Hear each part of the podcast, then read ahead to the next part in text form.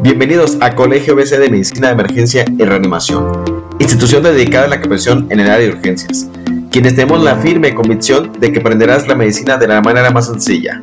Yo soy Juan Carlos Jiménez Casillas, médico especialista en urgencias, fundador de este colegio, deseando que disfrutes este episodio otorgado por nuestro gran equipo de profesores especialistas. Así que prepárate para aprender en nuestro nuevo podcast. Comento mi nombre, Juan Carlos Jiménez Casillas, soy especialista en urgencias médicas, laboro en la clínica 45 de IMSS y soy presidente de este colegio. Sean todos ustedes bienvenidos. Vamos a darle continuidad a este tema. Quiero comentarles que ustedes pueden revisar una plática que se encuentra en nuestro canal en YouTube, en Colegio ABC de Medicina, en el cual ustedes pueden revisar el manejo de la viaria en el paciente con COVID. ¿Ok? Sin embargo, eh, esto es una situación que se está dando. Eh, no todo lo que vemos aquí en COVID es únicamente un paciente habitualmente estable, es un paciente que pudiera llegar con otras condiciones como lo estamos aquí aprendiendo durante lo que es la contingencia. Hoy tenemos eh, un escenario en el cual pues el paciente con COVID tiene algunas otras patologías, ¿verdad? No nada más llega con manejo eh, o falla respiratoria, sino que el paciente también pues llega la paciente obstétrica, llega el paciente que tiene obesidad, llega el paciente pediátrico y también llega el paciente que tiene trauma y finalmente pues necesita manejo avanzado de la vía aérea. Entonces, eh, pues me di la oportunidad de revisar algunas guías eh, sobre el manejo de la vía aérea paciente con COVID y bueno, darle continuidad a la charla que ya comentamos previamente. Entonces, lo primero que revisaremos el día de hoy es una de tantas guías que se abre sobre el manejo de la vía en COVID. Quiero comentarles que no hay mucha información hablando de situaciones especiales, a excepción de pediatría. Si ustedes buscan artículos en pediatría, la verdad que hay muchísima información eh, exclusiva para ellos. ¿Por qué? Porque hubo diferencias eh, cuanto al manejo del paciente pediátrico COVID no COVID, pero si ustedes buscan en paciente obstétrica, en el paciente eh, que se encuentra con trauma y en el paciente que se encuentra en prehospital, no hay mucho, mucho que revisar. Prácticamente casi todas las guías dicen lo mismo sobre el manejo del paciente con COVID. Se vuelve a repetir una y otra y otra vez, pero hablaré de algunas situaciones diferentes y hablaré un poco de mi experiencia, también hablaré sobre las recomendaciones del paciente que pues es un paciente especial, el de trauma hospital, que pasa que se encuentra en paro. Entonces, eh, veremos estas guías sobre recomendaciones del manejo y lo primero que te dicen y que ya lo revisamos en la clase pasada con mucho, pero mucho detenimiento y que finalmente lo volvemos a repetir. El manejo de la vía aérea es una situación donde definitivamente, definitivamente el paciente debe de ser atendido con, un equipo de protección personal. Aquí el paciente no podemos valorarlo con un equipo básico, tenemos que irnos con un equipo completo, porque si el día de hoy sabemos que hay tres situaciones por las cuales el médico que está atendiendo, el profesional de la salud que está atendiendo a este paciente, eh, definitivamente se puede contagiar con facilidad. ¿En cuáles situaciones? Aquel paciente que manipula la vía aérea, aquel paciente que caiga en paro y le estés dando RCP y aquel paciente que realices eh, nebulizaciones. Entonces, estas tres situaciones son las condiciones en las cuales el paciente nos puede generar una, una carga enorme viral y evidentemente pues afectarnos. Ustedes han de saber que el día de hoy en México, el, de todos los que han fallecido, el profesional de la salud aproximadamente abarca el 15% de todas las personas que han fallecido por COVID en México y México no se queda atrás, es el primer lugar de muertos el día de hoy en profesionales de la salud. ¿Qué quiere decir? Que algo estamos haciendo mal, definitivamente. Algo estamos haciendo mal, nos falta equipo de protección, ustedes han de saber que tenemos carencias, que tenemos muchos pacientes, pero pues estamos aquí, ¿no? Y también agregado que profesionales de salud, pues también a veces las condiciones no son las mejores, quizás tengamos algunas enfermedades y esto nos corresponga a ser un paciente viable, ¿no? Entonces la recomendación es, tener guantes, guantes dobles o guantes triples para el manejo de la vía aérea, es decir, tener una gran cantidad de protección al manipular la boca del paciente, gafas, caretas, el calzado para este tipo de pacientes debe estar cubierto con lo que son cubrebotas y un cubrebocas N95 y algunos recomiendan el cubrebocas N95 e incluso otro cubrebocas por encima eh, de tipo quirúrgico. ¿Para qué? Pues para prácticamente evitar lo que es eh, la aspiración de este virus. Okay, ¿Qué más nos recomienda?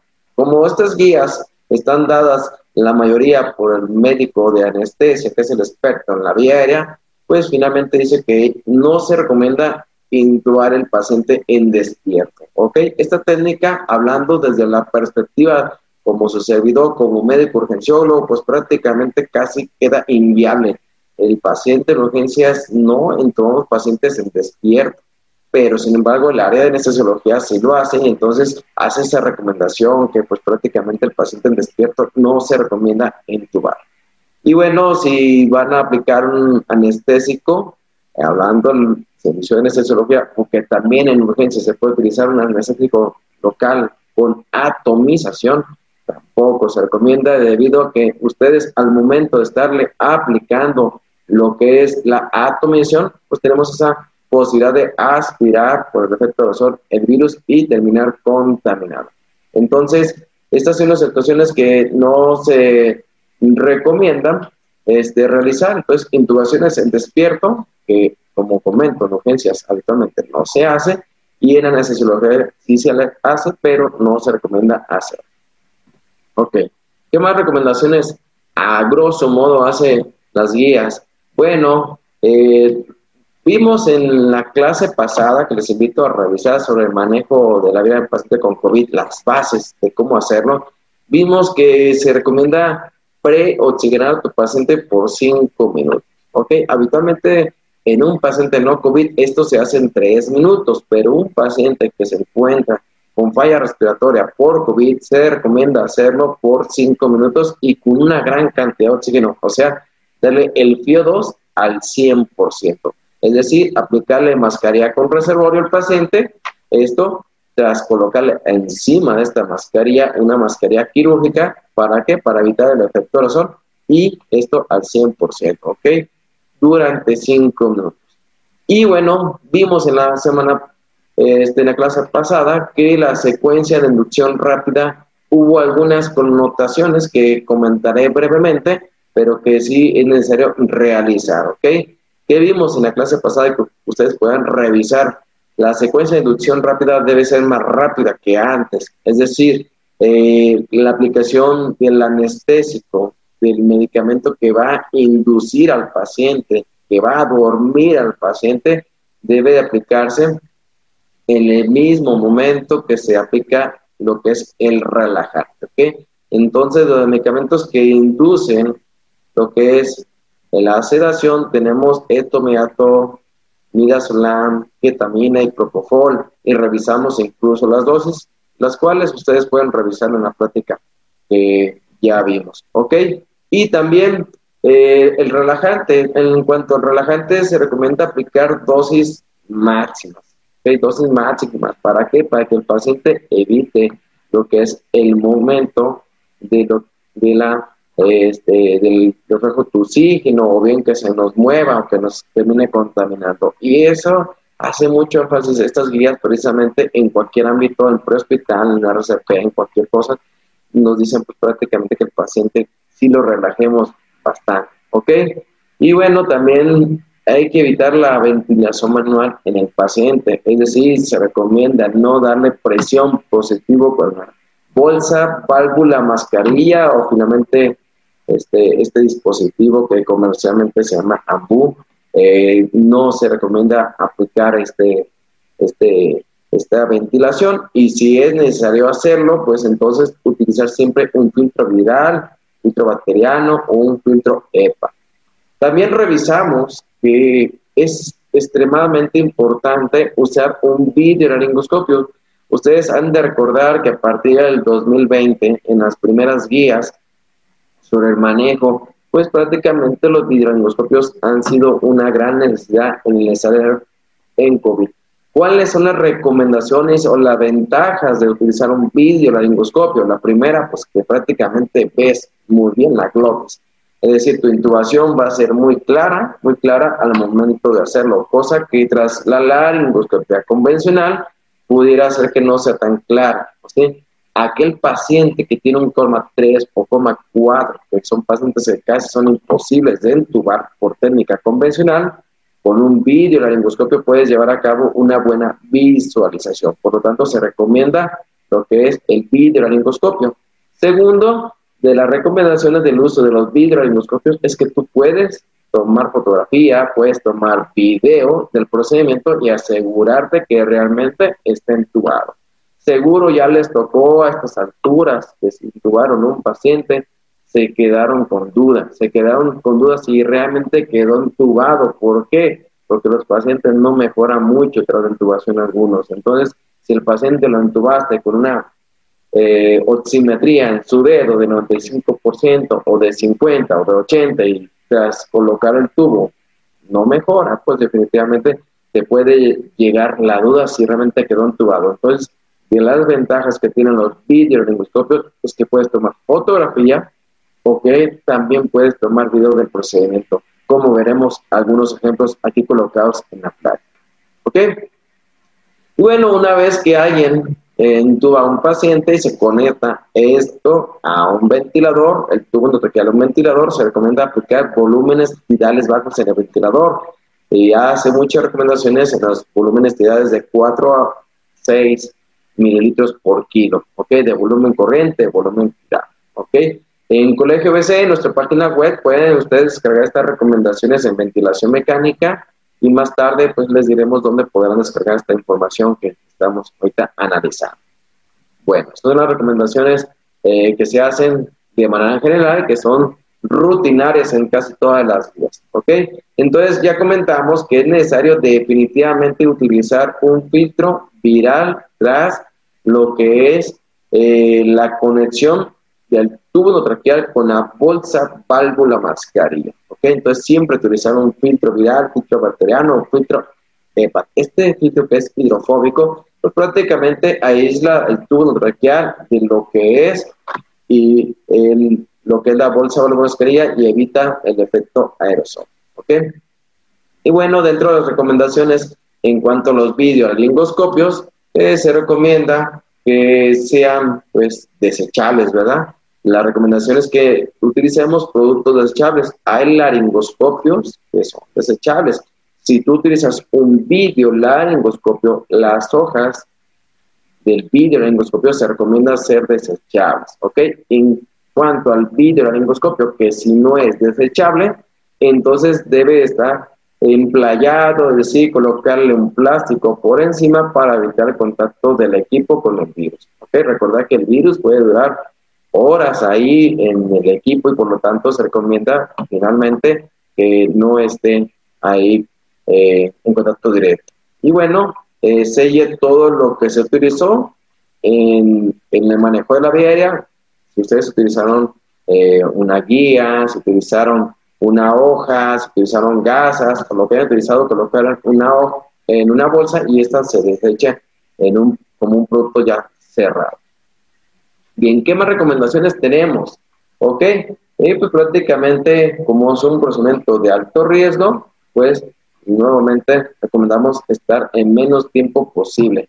Eh, dentro de las situaciones del área, el área debe ser un área donde tenga presión negativa. ¿Para qué? Estas áreas en presión negativa, donde absorbe lo que es el aire, pues prácticamente evita que esté recirculando el virus ahí. Sabemos que en México, pues prácticamente todas las áreas son presión positiva. O sea, el aire acondicionado que tenemos es un aire que sale del techo hacia abajo y no de abajo hacia arriba. O sea, no se absorbe. Por lo tanto, las recomendaciones de las guías especiales de presión negativa. Muy pocos lugares pueden tener un lugar con presión negativa, pero bueno. De otras recomendaciones, es decir, si tú entubas a tu paciente en esa área de presión negativa, tras hacer la intubación, el paciente se debe movilizar a un lugar definitivo. Esto puede ser pues a lo mejor el área de choque, terapia intensiva, el área, el área de COVID, así nada.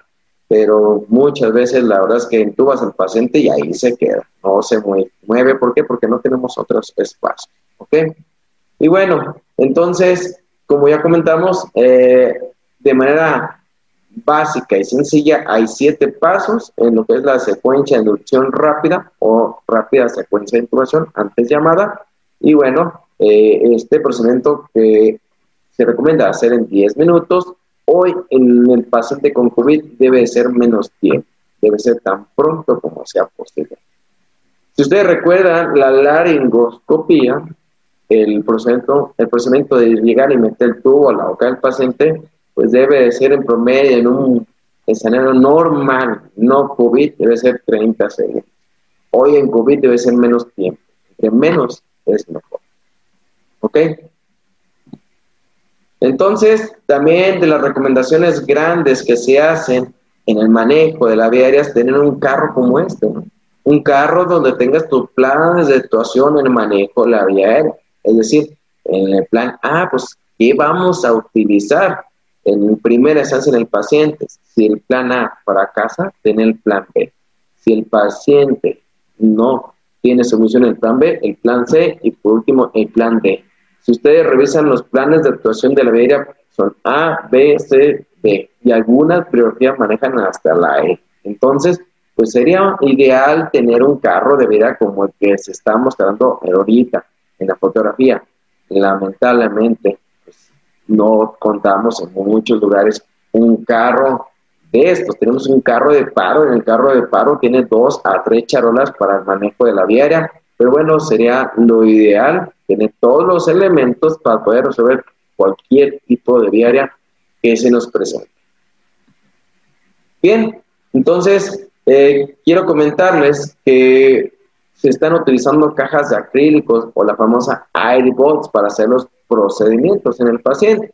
Otra manera de hacerlo es colocar, como ustedes observan en esta imagen, un plástico, un plástico en el cual tú vas a hacer el procedimiento por debajo de este plástico y así evitar el efecto aerosol. Más tarde mostraré las dos opciones, las dos opciones donde utilizamos una caja de acrílico, que la verdad yo he utilizado todas mis intubaciones en pacientes reales y pues nos ha ido bien, ¿ok? tiene ciertas condiciones la caja de acrílico, no es tan fácil de repente mover las manos, te tienes que acostumbrar a manipular menos y ser más preciso en tus movimientos, pero quiero decirles que sí te genera cierta seguridad, cierta seguridad, es decir, el paciente se encuentra de alguna manera cerrado y el paciente al momento está exhalando y al momento de hacer la intubación te sientes protegido. Pero bueno, habrá quien la recomiende, habrá quien diga no me gustó, no son útiles, para eh, tardó más tiempo haciendo el procedimiento y algunos definitivamente no la asocian. Bueno, ustedes son finalmente los que están enfrente de la vía, yo recomendaría utilizarlas, pero si esto te quita tiempo, entonces lo más rápido posible. Entonces tú decides finalmente. Entonces, una opción es esta, como ustedes observan aquí, donde utilizamos una, un plástico al cual vas a hacer el procedimiento en el paciente debajo del plástico, el cual es transparente, y te permite hacer un buen procedimiento. ¿Ok? Entonces, comentaremos este, de las recomendaciones, como mencioné, de muchas guías, pero prácticamente hablan lo mismo, se vuelve a repetir una y otra y otra, de acuerdo a la experiencia que se tiene, ¿ok? Entonces, veremos eh, más recomendaciones. ¿A quiénes intubar? Bueno, eh, al principio de la pandemia, quiero decirles que al principio de la pandemia se recomendaba mucho que entubaran al paciente muy tempranamente, incluso dentro de las capacitaciones que otorgué, yo siempre decía, hay que adelantarnos más, más temprano, más temprano que antes, pero hoy por hoy hay que, hay que ser más consciente a quienes entuben. Entonces, estas son las indicaciones claras en este momento a quién entubar, ¿ok?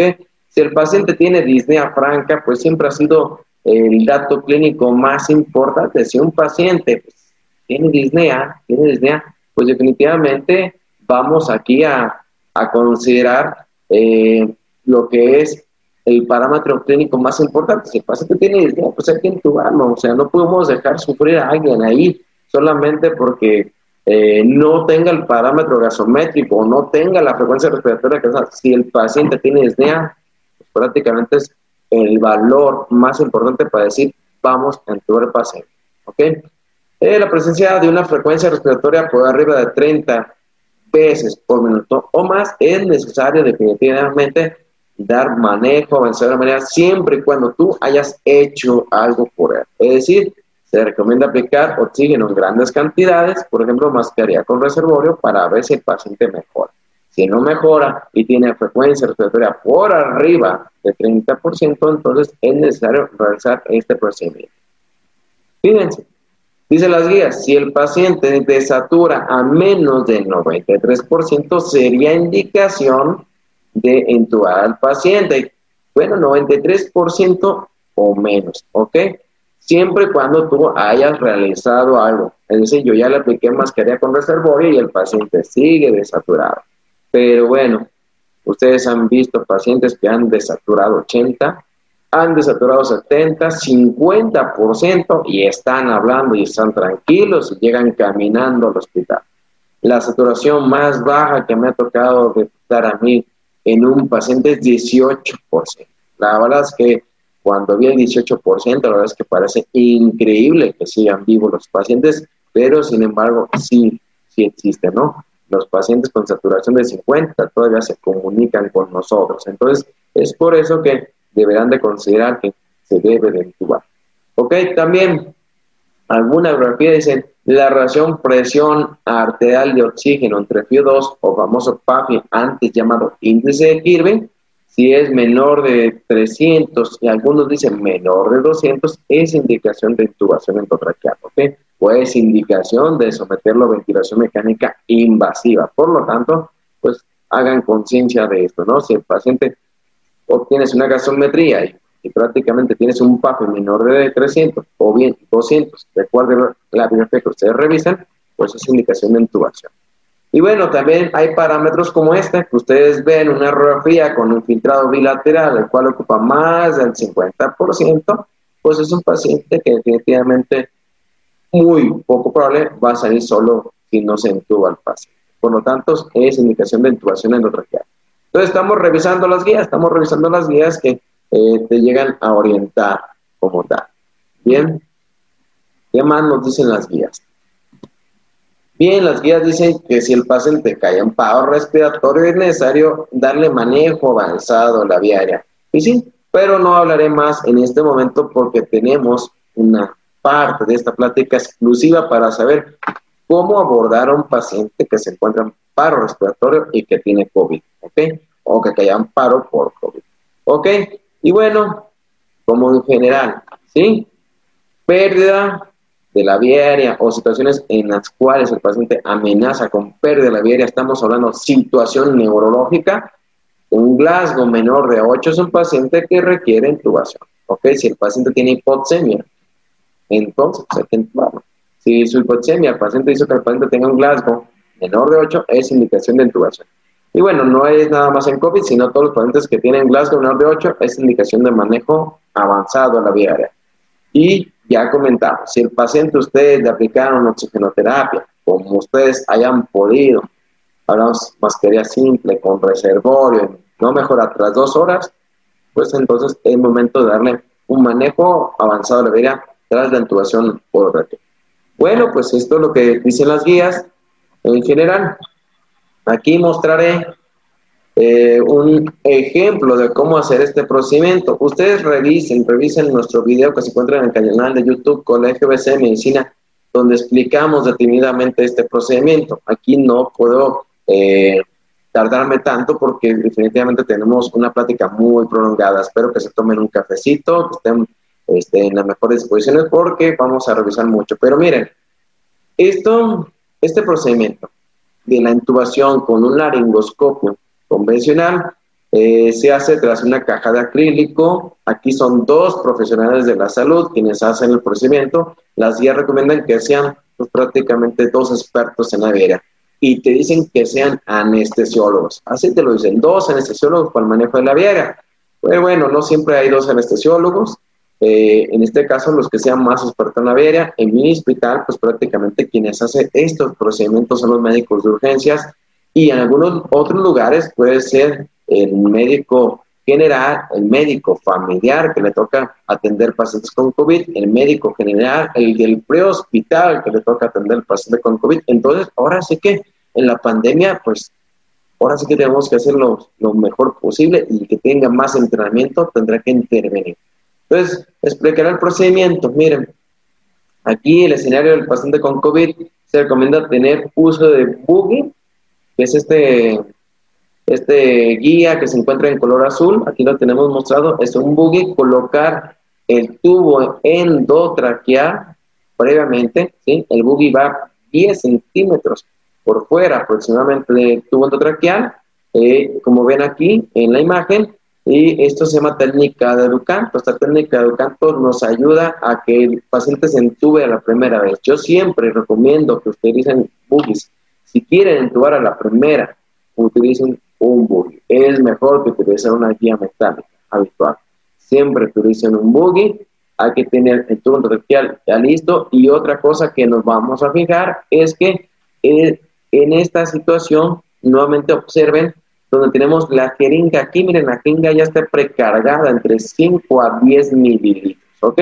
Si ustedes revisan las guías, pues se recomienda que sea una presión en la vía de 25 centímetros de agua, pero tienes que medirla tras un manómetro y a veces el manómetro no lo tienes en la mano y medir la presión en un manómetro vas a tardar más el procedimiento. Entonces, te recomiendo de 5 a 10 mililitros eh, colocarlo en una jeringa y eso te va a dar aproximadamente la presión de 25 centímetros de agua. Entonces, ya vimos que tenemos la técnica de Ducan bien ahí aplicada. Entonces, la persona que está haciendo el procedimiento aquí debe tener amplio conocimiento de qué va a hacer. Fíjense, estamos listos para hacer la intubación.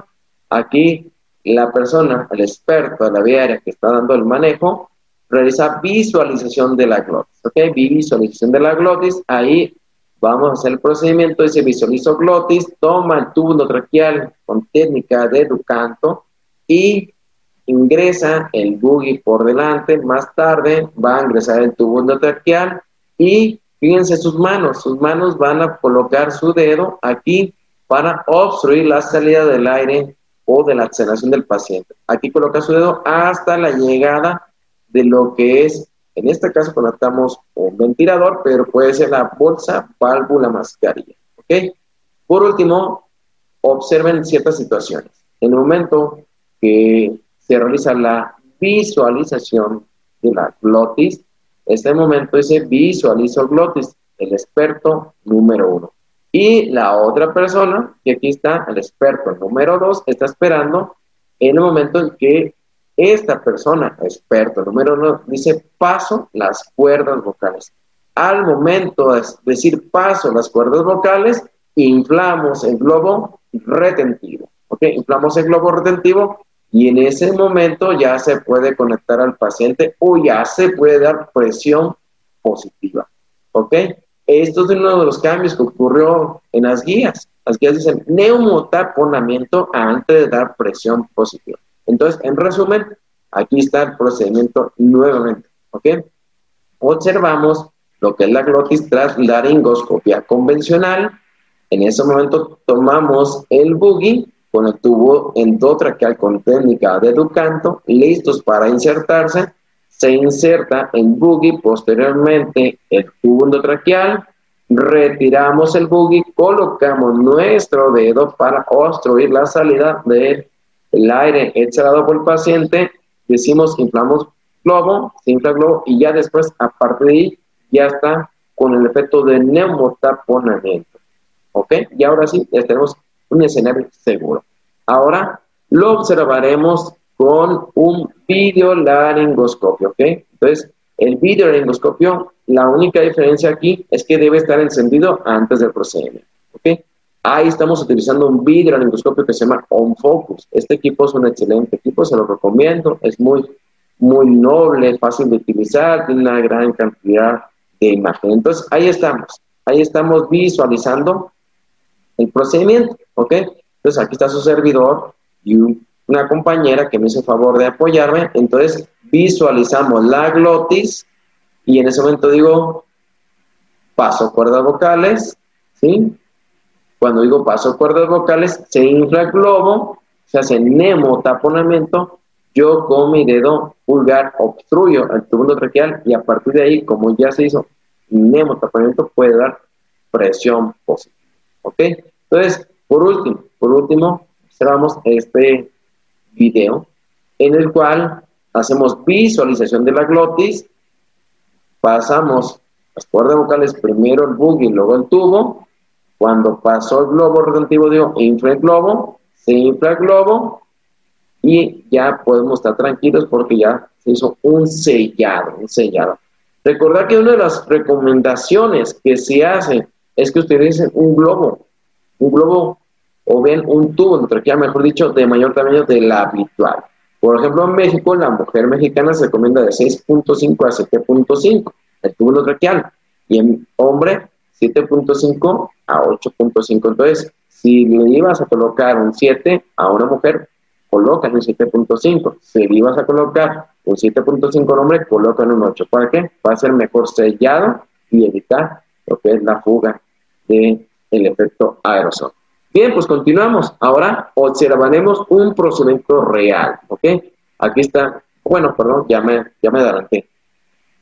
Aquí estamos haciendo el procedimiento de la videolaringoscopia. Aquí estamos haciendo videolaringoscopia. Vean qué hermoso se ve. O sea, aquí está la epiglotis, insertas el puggy, tras el tubo, ves cómo se infla el globo.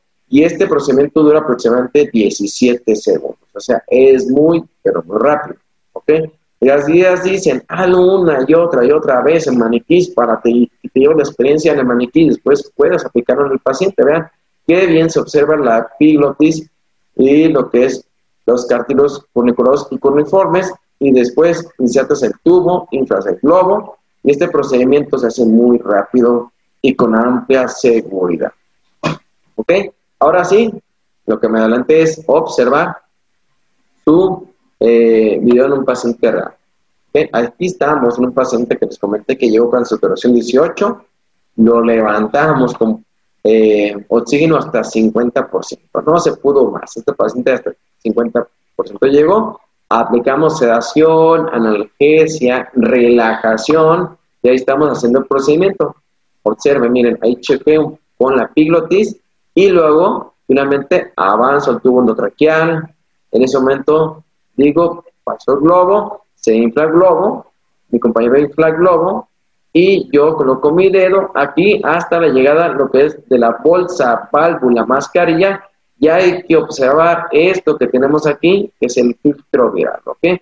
Volveré a repetir el procedimiento. Ahí estamos en un paciente real. Vean las manos, no hace ningún movimiento el paciente, está sumamente relajado, sedado y con analgesia. ¿Ok? Entonces, estamos haciendo el procedimiento tras videolaringoscopia. Estamos haciendo procedimiento tras videolaringoscopia y evidentemente aquí insertamos el boogie, vean cómo avanza, después avanza el tubo endotraqueal, indico, infla el globo porque pasé las cuerdas vocales, se infla globo por mi compañero, yo retiro el boogie, coloco mi dedo y más tarde, pues prácticamente, como verán, eh, tenemos eh, la conexión de la bolsa, válvula mascarilla y aquí observamos el filtro. ¿Cómo llevar al éxito? Porque este procedimiento tardó 14 segundos en el paciente real. ¿Cómo? Pues practicando. No hay otro camino que recorrer. Definitivamente tienen que practicar, practicar, practicar. ¿Cómo lo hicimos? Bueno, su servidor lo hace con maniquís, lo hacemos con pacientes no COVID. Yo entubo a todo paciente no COVID como si fuera COVID para Obviamente, tener la destreza y cuando estemos enfrente del paciente con COVID, definitivamente no nos tardemos nada. Dificultades en este procedimiento, bueno, es el paciente que está con una vía difícil. Ustedes han de saber que hasta el propio anestesiólogo se encuentre igual que el urgenciólogo. No pones al paciente hasta el momento que lo va a entubar. ¿Por qué? Porque el paciente llega con una mascarilla, ¿sí? Una mascarilla en la calle, una llena de papel o de tela, y luego tú le pones tu mascarilla con oxígeno, y total que no te das cuenta cómo está su vía aérea hasta el momento que va a ser el procedimiento. Por lo tanto, pues no puedes predecir si es una vía difícil anatómicamente hablando, porque de entrada es una vía difícil porque fisiopatológicamente el paciente está muy grave y no te va a ir bien. ¿Ok? Bueno. Entonces, ahora sí, es momento de hablar qué ocurre, qué recomiendan las guías en RCP. ¿Ok? La American Heart hace ciertas recomendaciones en el paciente en paro. Eh, y bueno, eh, veremos qué dice la American Heart y qué dicen las guías internacionales sobre el paciente que cae en paro eh, en COVID y que le vas a dar manejo avanzado de la vía, vía aérea en RCP. Bueno, entonces, primero, las causas de paro en un paciente, actualmente sabemos que eh, la causa principalmente es hipoxemia. El paciente cae en paro por, porque tiene una situación de lesión pulmonar aguda. Algunas otras dicen porque prácticamente los medicamentos que se utilizaron, hay una práctica de RCP que ya vimos y vimos que lo que es eh, acitromicina, hidroxicloroquina, el conjunto de estos dos, el conjunto de estos dos más la hipoxemia del paciente, lleva arritmias que prolongan el QT y esto lleva paro, pero bueno, ahorita la causa más frecuente es la sepsis y lo que es la hipoxemia, la falla orgánica múltiple y bueno, de repente también comentan las guías que tenemos eh, retrasos en la atención médica. Esto puede ser por propio paciente que no quiere una sala de urgencias a ser valorado por COVID o porque también por ahí eh, hay ciertos errores en la atención médica. Todo puede pasar. Pero bueno, eso termina en paro, ¿ok? Y también de las causas de paro, pues las arritmias súbitas causadas por miocarditis. El virus eh, SARS-CoV-2 es muy bueno para causar lesiones cardíacas, presiones inflamatorias. Bueno, ¿qué se recomienda? En vía y RCP. Definitivamente, si no tienes un equipo de protección personal puesto, no darás RCP. No darás RCP y no darás manipulación de la viera. Tienes que estar completamente equipado, completamente eh, sellado para poder hacer este procedimiento. ¿Ok?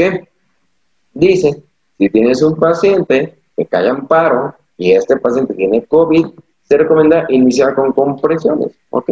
Que no es diferente a lo que sabemos de otro tipo de pacientes. Entonces, si el paciente está en paro, inicias con compresiones, ¿ok? Y también se pueden dar compresiones en si el paciente caía en paro y estaba en posición prono, estaba entubado y en posición prono. Entonces, tras darte cuenta que no tiene pulso, inmediatamente vas a dar compresiones, ¿ok? Entonces, si el paciente, supongamos que estaba entubado, y cae en paro, pues hay que verificar que el tubo no esté ocupado, que no esté ocupado por alguna situación, a lo mejor un moco, a lo mejor porque el paciente se dobló el tubo y estaba en posición prono y no le pasó el oxígeno, hay que verificar cómo se encuentra el paciente, ¿ok? Pero si no estaba entubado y el paciente cae en paro, que llega en paro y tiene COVID, es necesario entubarlo, ¿ok? Es necesario entubarlo si vas a dar, obviamente, RCP, 30 compresiones, ¿sí? Y dos ventilaciones de manera inicial y ya entubado, pues esto se vuelve asincrónico.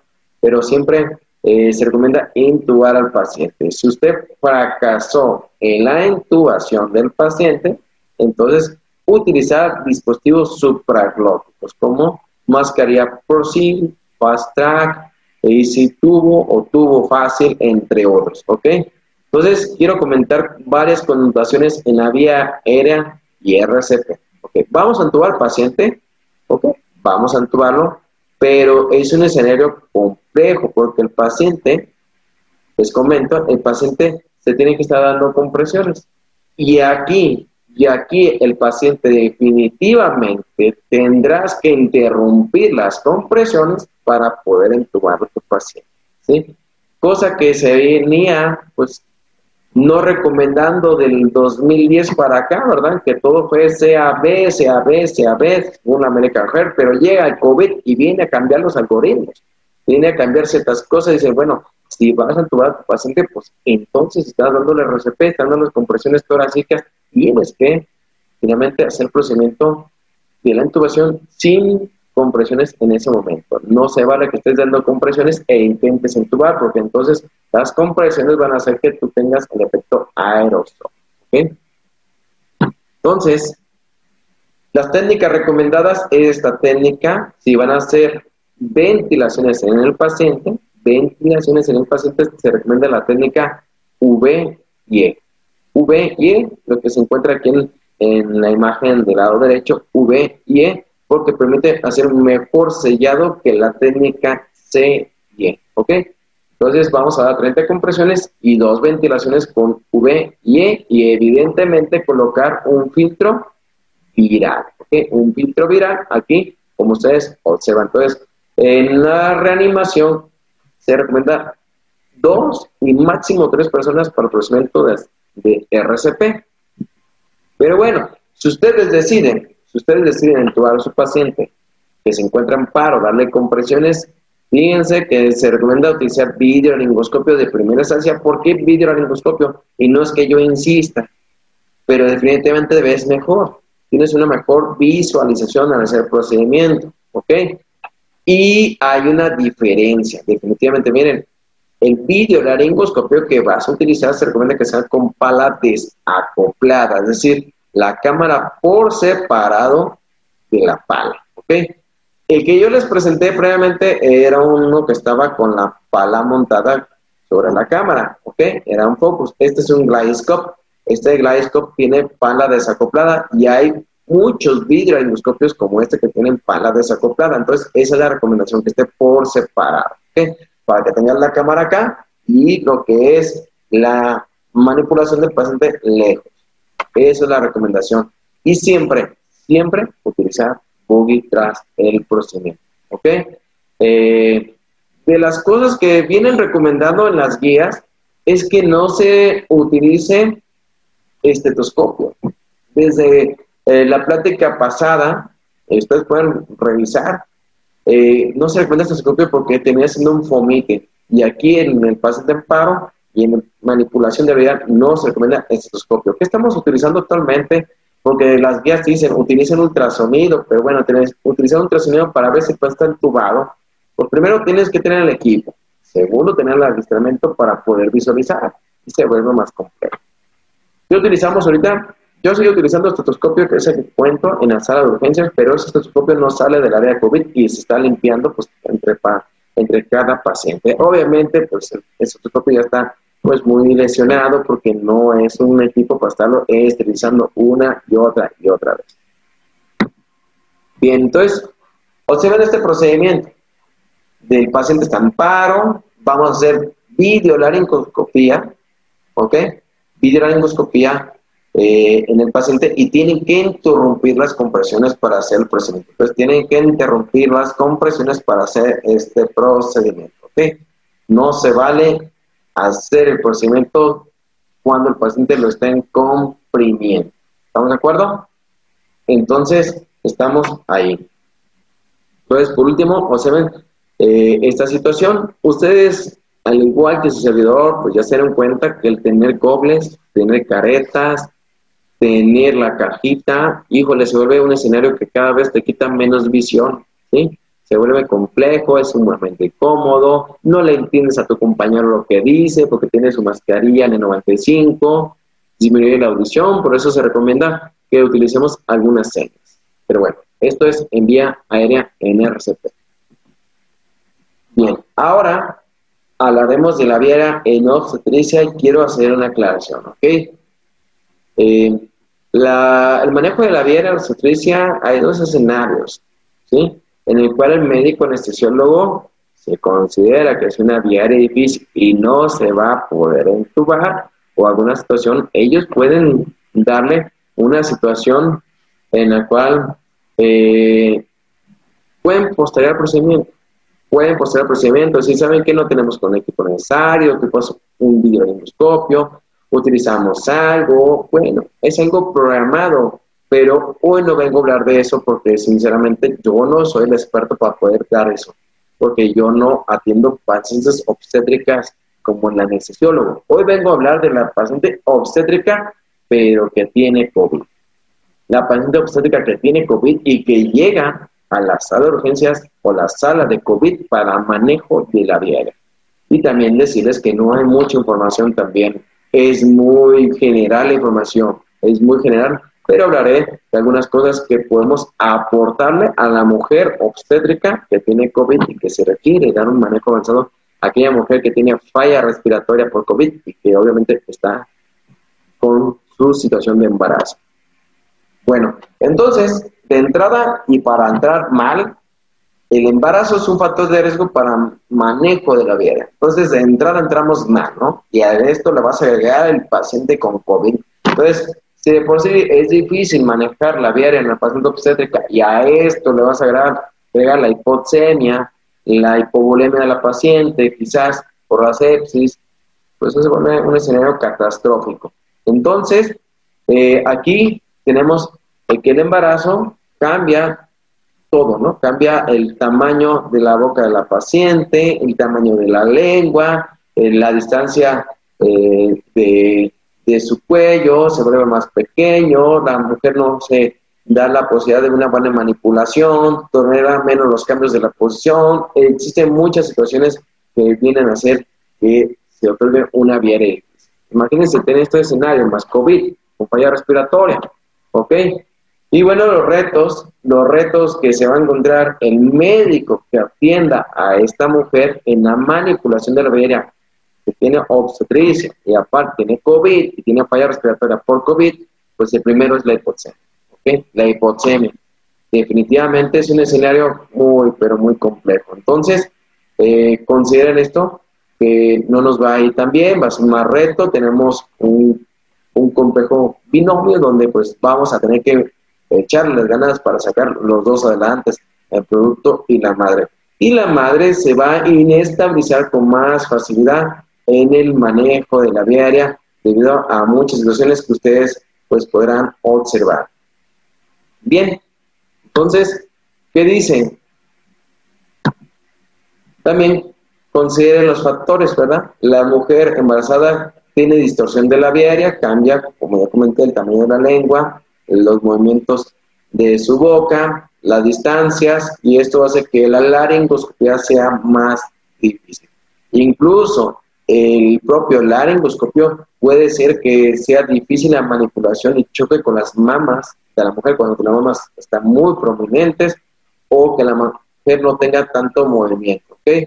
Y se puede realizar lo que es la presión cricoidea para poder visualizar mejor el, el porcentaje de la laringoscopia. ¿Ok? La mujer va a requerir más cantidad de oxígeno y si tiene COVID, pues más problema. ¿Ok? Y otro escenario que se va a encontrar, pues es la inexperiencia del operador. Entonces, pues todo esto son factores de riesgo para la mujer. Si quien está atendiendo la viaria no tiene mucha experiencia en la manipulación de la mujer obstétrica, pues es un escenario complejo. Vamos a agregar que la clasificación de Malampate que se utiliza para evaluar lo que es eh, la úvula, los pilares para duro para blando, y una mujer que cuando inició su embarazo era una clasificación Malampati 1 y cuando termina el embarazo andan en 3 o 4, pues prácticamente la laringoscopia se vuelve un red. ¿ok? A esto agregan el que tenga COVID y SIRA o lesión pulmonar. Bien, entonces, ¿qué se recomienda? ¿Qué se recomienda? Que nuestra posición pues sea lo mejor posible, entonces te piden que sea una angulación entre 20 y 30 grados para, para poder introducir el laringoscopio o bien colocar entre 2 y 3 almohadillas para poder levantar, levantar la epiglotis y esto te permite mejor visualización. Entonces, eh, colocaré algunos videos eh, eh, que hacemos en nuestros talleres para poder hacer este procedimiento. ¿Ok? Entonces, recordar que se requieren, pues, levantar, levantar eh, lo que es la glotis tras colocar una rampa o bien dos a tres almohadas para que dé una angulación de 30 grados. ¿Ok? Son las recomendaciones en la mujer obstétrica y también utilizar ciertos tipos de hojas que veremos más adelante. Ciertos tipos de hojas que te van a facilitar en esa situación de una vía aérea difícil. Bueno, entonces observen este video. Estamos colocando y ejemplificando a la mujer obstétrica, la cual eh, se dará manejo de la aérea. Lo primero que vamos a visualizar es que está en una posición de 30 grados, ¿ok? estamos utilizando una rampa, Para poder hacer este, esta, esta, esta simulación para que sea mejor la apertura. Agregada la cajita. Les comento que la caja de acrílico, la AirBots, pues ya ustedes deciden si la, si la utilizan o no. Ellas bajo su criterio.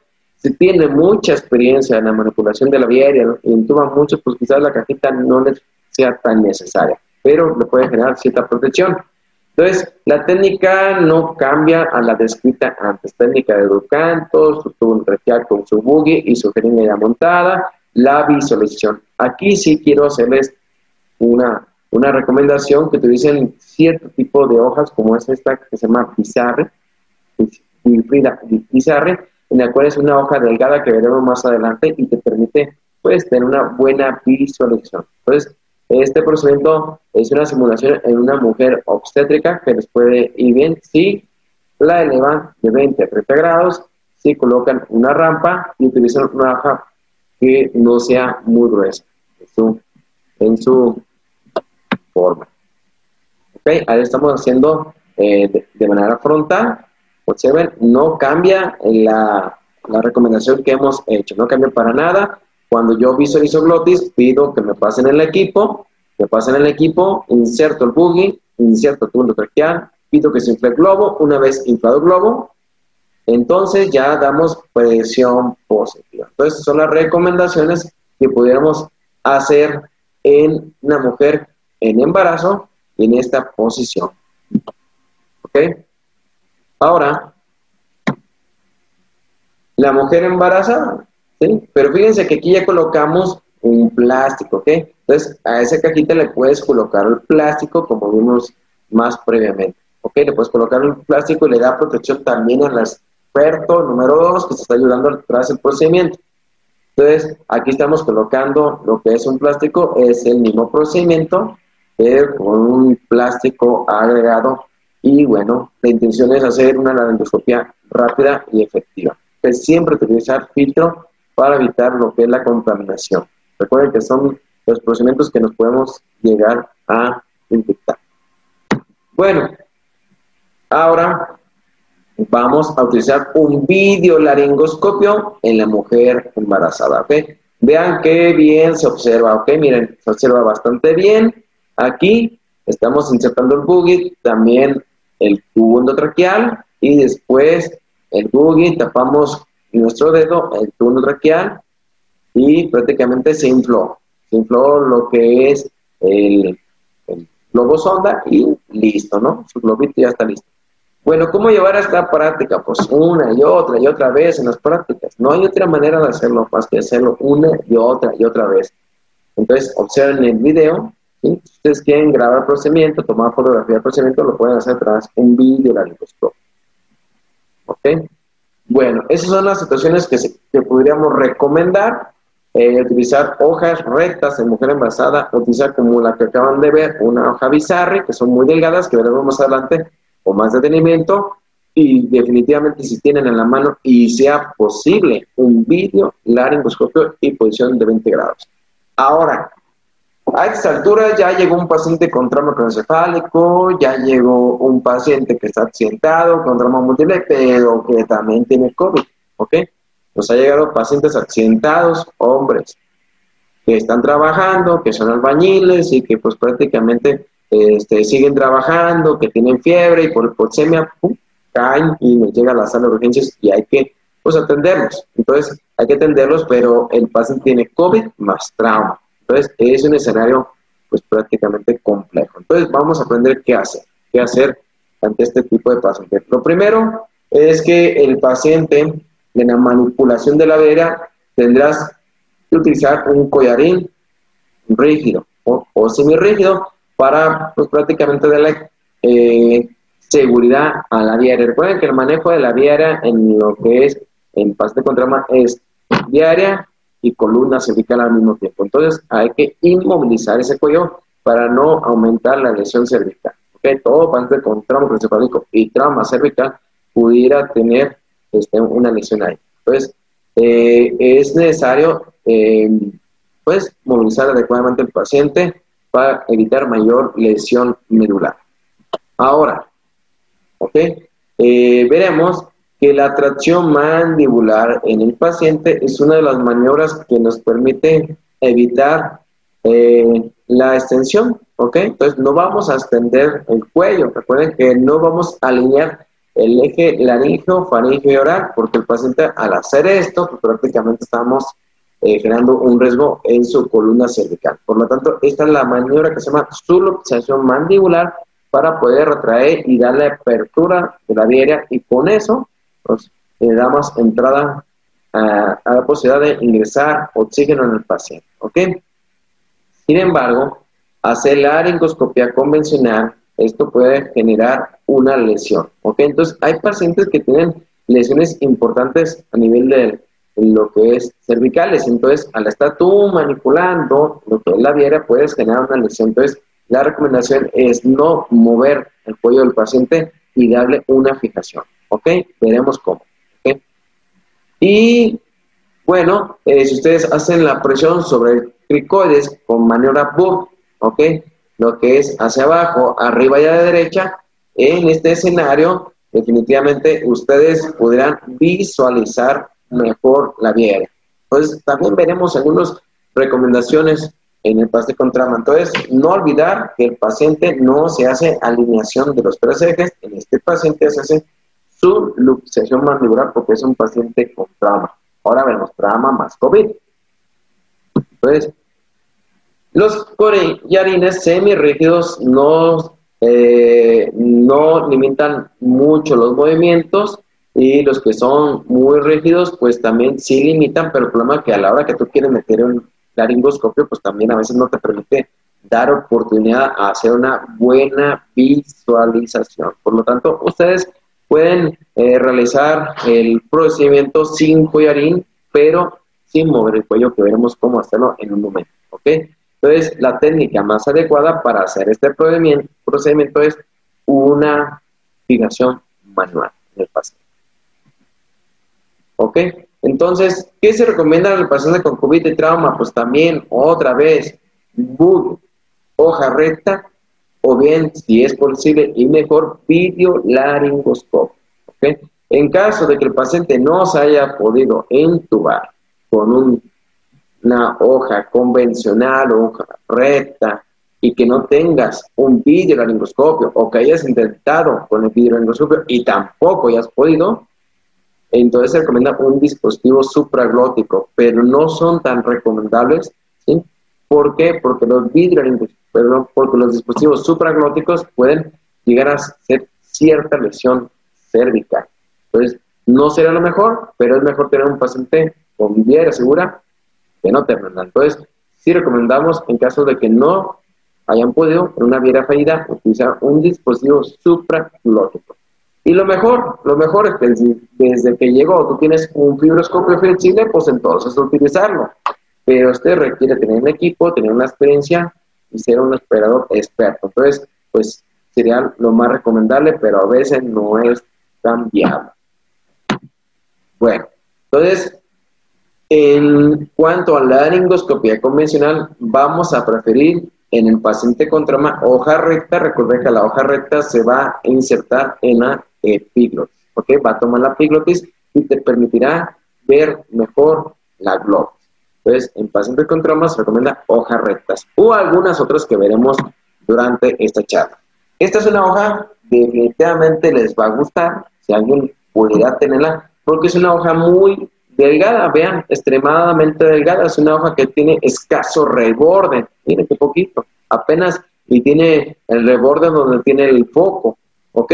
Entonces, esta hoja que se llama Pizarro Wifrida, que esta hoja la crearon en 1958 y hoy por hoy la seguimos utilizando. Es una hoja en la cual pues ustedes podrán considerar que el paciente tiene una apertura bucal limitada. Entonces, el paciente que tiene una apertura bucal limitada con el paciente que tiene trauma y que no puedes mover mucho la boca, puedes utilizar esta hoja que se llama Bizarre, Wikipeda, Wikipeda, Bizarre. Es una hoja muy buena. Veremos esta hoja en, el, en este video esquemático. Miren, aquí estamos haciendo posición del paciente. O sea, no estamos moviendo el cuello del paciente. Entonces, llegamos, entonces utilizamos esta hoja que es delgada, que se llama Cuchilla Pizarre, vemos y insertamos eh, con la misma técnica que hemos explicado en COVID y listo, miren, aquí ya está. Entonces, siempre eh, aquí generar lo que es la aplicación del cuello. Aquí quitamos las manos del operador para que ustedes puedan observar el procedimiento, ¿verdad?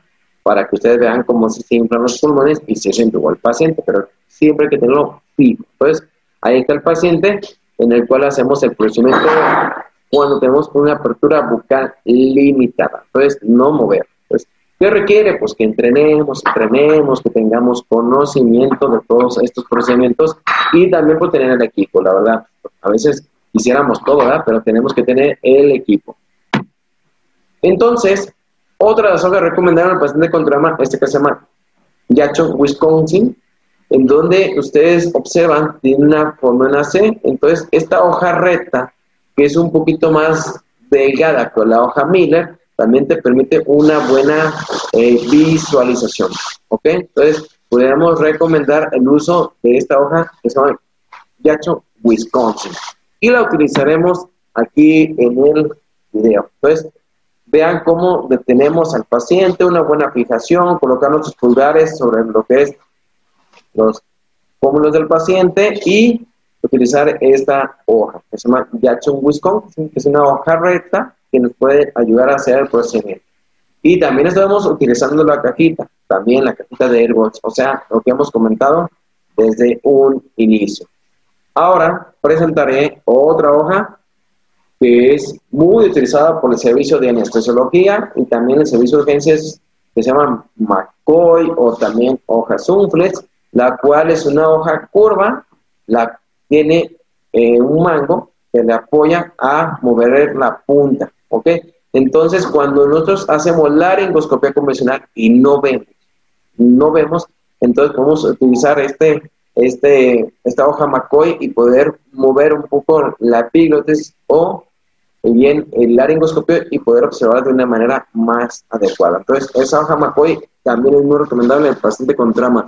Algunos médicos anestesiólogos de entrada siempre entuban con esa y no utilizan otra. Entonces, ¿por qué? Porque es muy bueno. Entonces, ahí estamos en el escenario con una hoja McCoy en el paciente con trauma, con fijación y hacer el mismo procedimiento. Entonces, yo llego, incierto, no visualizo a la primera instancia presiono lo que es este gatillo y queda listo la visualización de la glotis y podemos intubar. Esta hoja se llama McCoy, muy recomendada definitivamente en vías aéreas difíciles o vías aéreas que no se consideran difíciles de una primera instancia.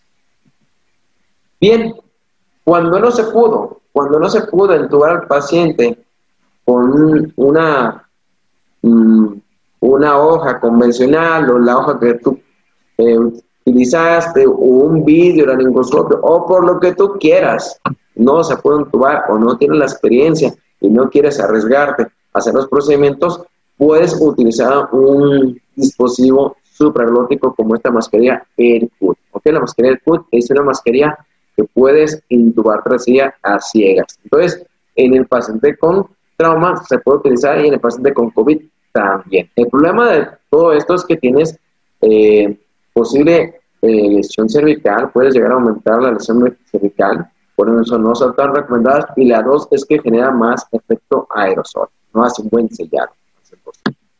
Pero bueno, miren cómo, cómo se hace este procedimiento. Aquí vamos a utilizar la máscara el CUT. Aquí el paciente está fijado y lo único que hacemos es insertar hasta el fondo esta mascarilla el CUT con técnica de lápiz y ahí inflamos a la medida recomendada. Estas mascarillas en la parte lateral dice, esta se inflan 20 o 30 mililitros y nada más. Las mascarillas se seleccionan por el peso del paciente y va desde recién nacido hasta un paciente de 100 kilos. Entonces, podemos encontrar para todas tipo de pacientes, son muy fáciles de aplicar un adiestramiento mascarilla laringea no te tarda más de 15 minutos en saber colocar, a diferencia que una laringoscopía te puede llevar años a hacerte experto. Pero bueno, sirven finalmente muy bien.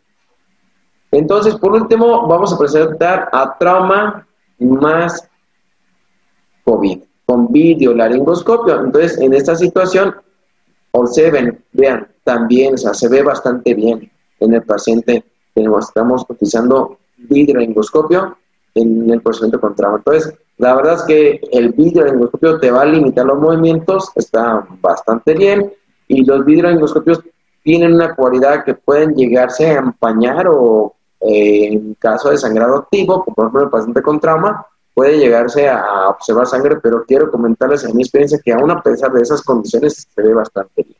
¿Ok? Utilizado en sangrados de tubo digestivo, en pacientes con trauma y definitivamente sí nos va bien. Bueno, entonces seguiremos conociendo los diferentes escenarios.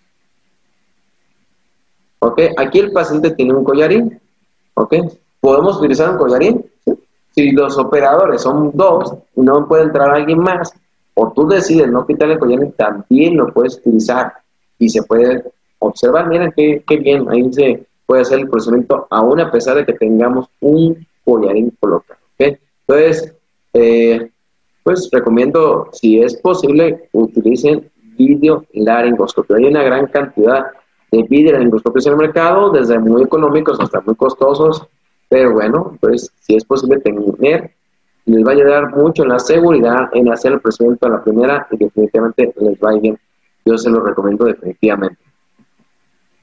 Prehospital, para todos los que están ahorita conectados, que son paramédicos o médicos que trabajan en prehospital, en pacientes, pues también hay recomendaciones en el paciente. Definitivamente aquellos que trabajan en Cruz Roja, Cruz Verde, aquí en Guadalajara, en protección civil, que tienen que trasladar ese tipo de pacientes con COVID y que requieren manejo de la viaria, también ya está escrito algo para ellos en ciertas guías. Miren, esta es una de las últimas guías de recomendaciones en el paciente con COVID en pre-hospital. Quiero decirles que no hay mucha diferencia también. No voy a llegar a mentir, decir, no, hay muchos. No, no hay muchos, pero sí son recomendaciones muy precisas para el paciente que se tiene que atender la diaria en su casa, en la ambulancia o antes de que llegue al hospital donde esté ubicado. ¿Ok? Entonces, ¿qué dicen las recomendaciones? Bueno, de lo mismo de siempre. Uso de equipo de protección personal. Entonces, no hay más. No hay más más que cubrirse bien para tener una vía aérea segura y para que finalmente no nos contaminemos. ¿Ok? La intubación orotraqueal, aquí se recomienda que sea por un experto. ¿Ok? Entonces, hay paramédicos que tienen mucho adiestramiento en la vía y pueden hacerlo sin problemas. Entonces, si tienen un experto, adelante, paramédico, intube a su paciente. No hay ningún problema. ¿Qué no se recomienda? Es dar presión positiva, o sea, la bolsa o alguna mascarilla. Si vas a dar presión positiva, utiliza un filtro, ¿ok? Utiliza un filtro para evitar el efecto aerosol. Lo mejor definitivamente es que tú es que tú utilices un ventilador de traslado para hacer algo más, más sellado, para evitar el efecto aerosol en el paciente. En caso de que usted no haya podido entubar al paciente, entonces utilice un dispositivo supraglótico o en caso de que usted no quiera entubar a su paciente y el paciente no necesite, coloque un dispositivo supraglótico. Recomendaciones, como ya comenté, lo que es POSIL, Fast Track, eh, también recomienda tubo eh, fácil o, o si tubo, ¿ok?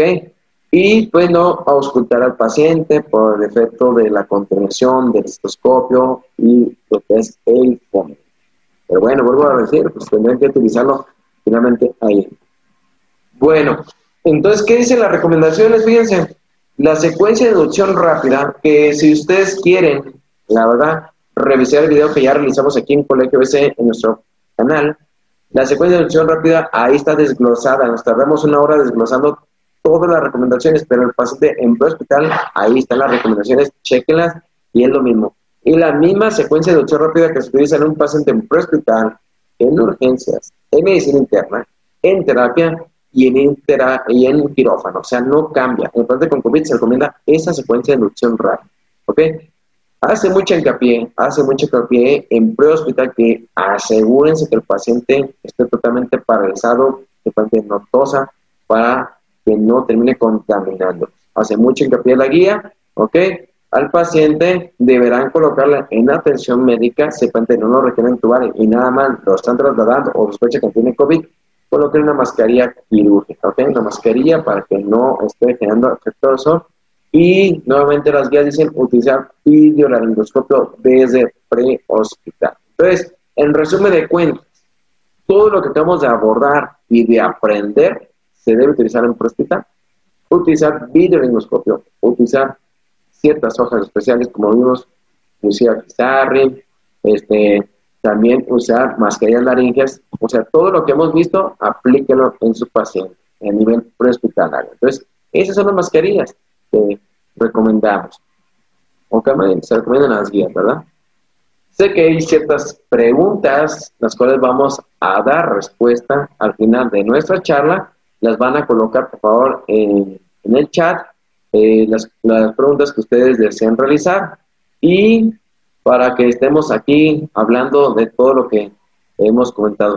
Bueno, quiero comentarles que a continuación veremos nuestra siguiente plática, que es vía aérea en COVID, pero en pediatría. En pediatría, la verdad es que esta plática es nuestra tercera vez que ya lo damos aquí en Colegio S en línea. Y bueno, nuestro profesor que nos va a otorgar, la doctora Becerra nos va a hablar con detalle todo esto sobre la vía aérea pediátrica. Entonces, ¿qué le recomiendo? Tengan un café a la mano, tengan un té, lo que ustedes quieran, porque va a estar bastante bien la información que nos va a poder otorgar a aquellos que son pediatras o que son médicos que tienen que atender pacientes.